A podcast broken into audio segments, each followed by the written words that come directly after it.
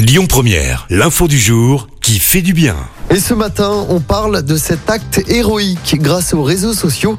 Une adolescente portée disparue en Ardèche suite à une fugue a été retrouvée grâce à Snapchat. Ça remonte à samedi dernier. La jeune fille de 14 ans appelle la police avec un téléphone.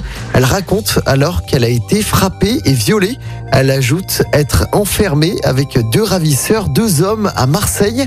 La policière qui l'a au téléphone a rapidement le bon réflexe, celui d'utiliser la localisation activée régulièrement par les adolescents via le réseau social pour savoir précisément où elle se trouve dans la cité phocéenne.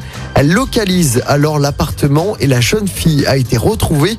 Sa disparition avait été euh, signalée lundi de la semaine dernière. Les deux ravisseurs supposés, deux hommes de 26 et 64 ans, ont eux été interpellés.